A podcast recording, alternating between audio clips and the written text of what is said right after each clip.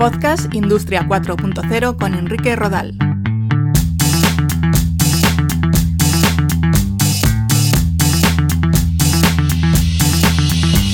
¿Qué tal? Un saludo. Bienvenidos a un nuevo capítulo de Podcast Industria 4.0. Hoy os quiero hablar del impacto de la crisis del coronavirus en Internet en España porque la está teniendo y parece que muy importante. Los servicios se están multiplicando y los principales operadores de telefonía, eh, Telefónica, Orange, Vodafone o Grupo Más Móvil, han hecho llegar un comunicado recomendando un uso racional y responsable de los servicios de telecomunicaciones mientras dure el estado de alarma a causa del coronavirus. Os voy a tratar de explicar qué impacto está teniendo la crisis del coronavirus en Internet.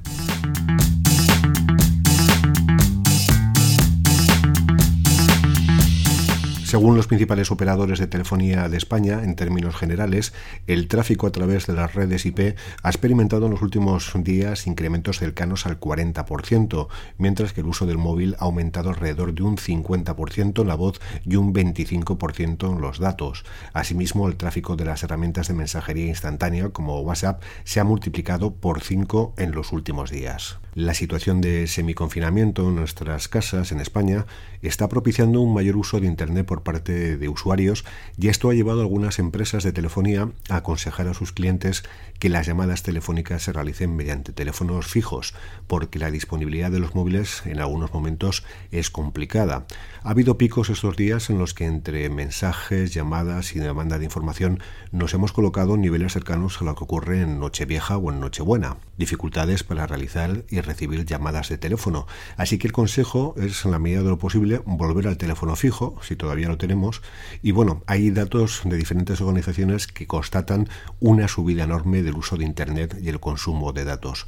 Por cierto, como estamos en casa, lo recomendable es usar el wifi y no los datos del móvil. Las herramientas de mensajería y redes sociales también están adquiriendo un gran protagonismo. WhatsApp o Telegram son un hervidero de notificaciones de gente que se interesa por nuestra salud, de gente que cotillea y de vídeos e imágenes graciosas para romper un poco la seriedad de todo lo que está ocurriendo. Estamos encerrados en casa, necesitamos comunicarnos, necesitamos expresarnos y es normal pasarnos bastante tiempo delante de estas herramientas de mensajería. Lo mismo se puede decir de las redes sociales, de Twitter, de Facebook, de Instagram millones de personas las utilizan para informarse, para compartir sus vivencias y destaca que hay muchos vídeos, muchos, lo que supone un mayor consumo de la red. Las webs de los medios de comunicación también han experimentado una gran subida de visitantes. Será un dato a contrastar en las próximas semanas o meses, pero está claro que quien más que menos se quiere informar de qué pasa en su ciudad, en su región o la de sus padres o familiares medios escritos, podcast de audio o plataformas de vídeo van a crecer mucho en sus visitas estos días.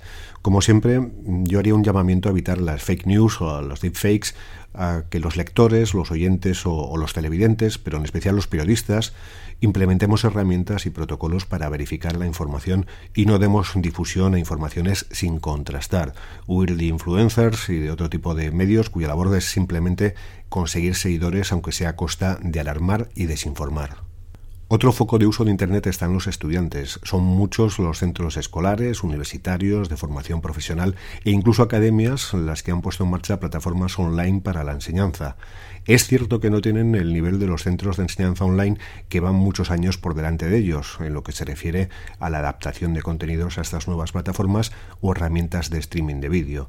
Pero de esta experiencia también podremos sacar grandes aprendizajes. Conoceremos los medios que tenemos, los que necesitamos y esperemos que para que de cara al futuro las cosas mejoren. Lo mismo se puede decir del teletrabajo. Diferentes informes destacan que en estos días se ha multiplicado la venta de ordenadores y otro tipo de dispositivos que propician la posibilidad de teletrabajar.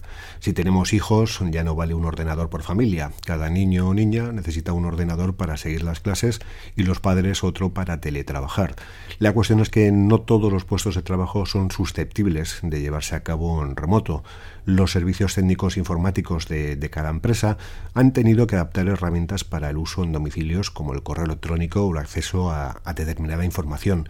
Y hay que tener cuidado porque en algunos casos se puede haber hecho deprisa y con un riesgo de ciberseguridad evidente. Si en nuestra empresa tenemos sistemas de protección para impedir que hackers nos, nos ataquen, igual en casa no es así. Ya estamos abriendo una puerta de entrada a esos hackers sin que nos demos ni cuenta. Ya se han dado caso de empresas e incluso de medios de comunicación afectados por no tener los protocolos para el teletrabajo. Hay que implementar sistemas seguros de acceso a los usuarios, pero si el usuario desde su casa está siendo monitorizado y alguien consigue los datos de, acceso a las plataformas de trabajo, usuario y contraseña, por ejemplo, nos estaremos metiendo en un lío. Y lo mismo en lo que se refiere al correo electrónico. Mucho cuidado con el teletrabajo porque se han hecho las cosas muy deprisa y no sé hasta qué punto bien. Los sistemas de transmisión de vídeo en streaming también están viviendo un gran auge. El caso de Skype, de FaceTime de Apple o de Google Duo, etc. Hay muchas soluciones de muchas compañías y, startups orientadas a las empresas. Se usan para el teletrabajo, para comparecencias en medios de comunicación, como hemos visto, para la educación online. Hay profesores que dan sus clases por medio de estas herramientas y también se emplean pues, para contactar con gente, con familiares o amigos que se han quedado en sus casas o en otras localidades. De hecho, hay momentos en los que Skype, por ejemplo, no termina de ir muy bien, no sé si porque los servidores no dan más de sí o porque la capacidad de conectividad de las operadoras está al límite.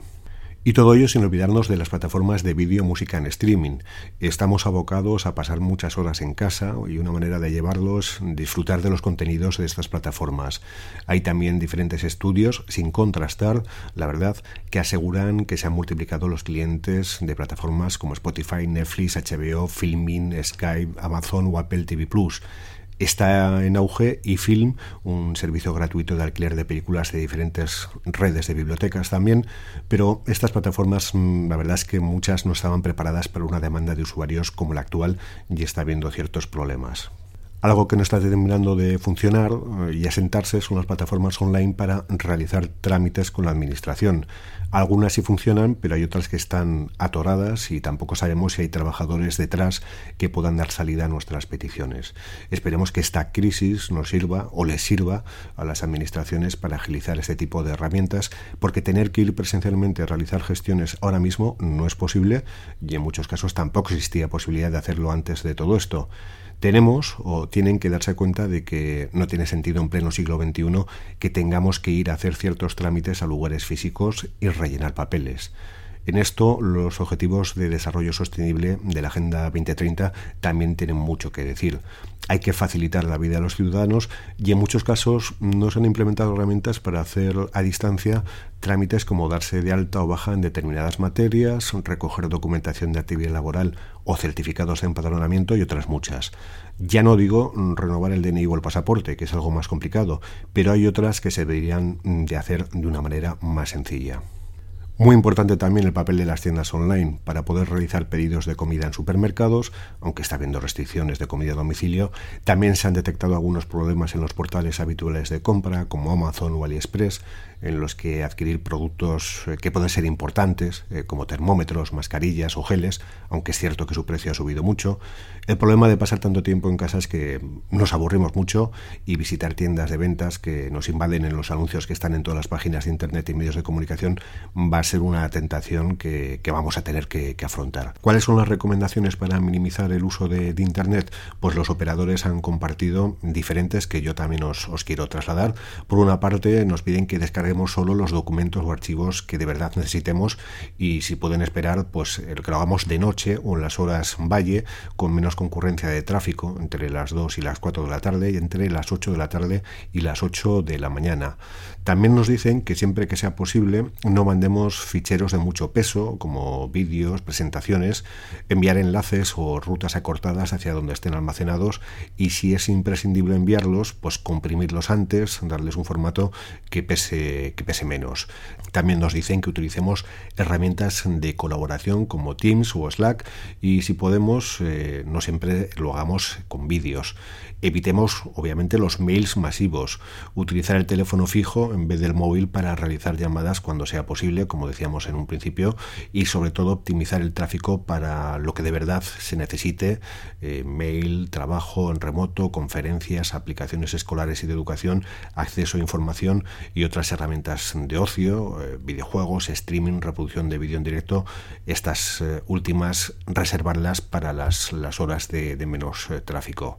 Según explican los operadores, España es el primer país europeo y el tercero del mundo en dotación de infraestructuras de fibra óptica y cuenta también con una de las mejores redes móviles de, Europa. Y es esa red eh, la que ahora mismo pues está en esta situación, ¿no? Y por lo que nos piden mantenerla en la manera más óptima posible. Pues hasta aquí este capítulo de, del podcast dedicado al impacto que está teniendo el coronavirus en, en Internet. Eh, un mensaje de ánimo, de fuerza, de, de paciencia y nos vemos y escuchamos muy pronto. Ánimo.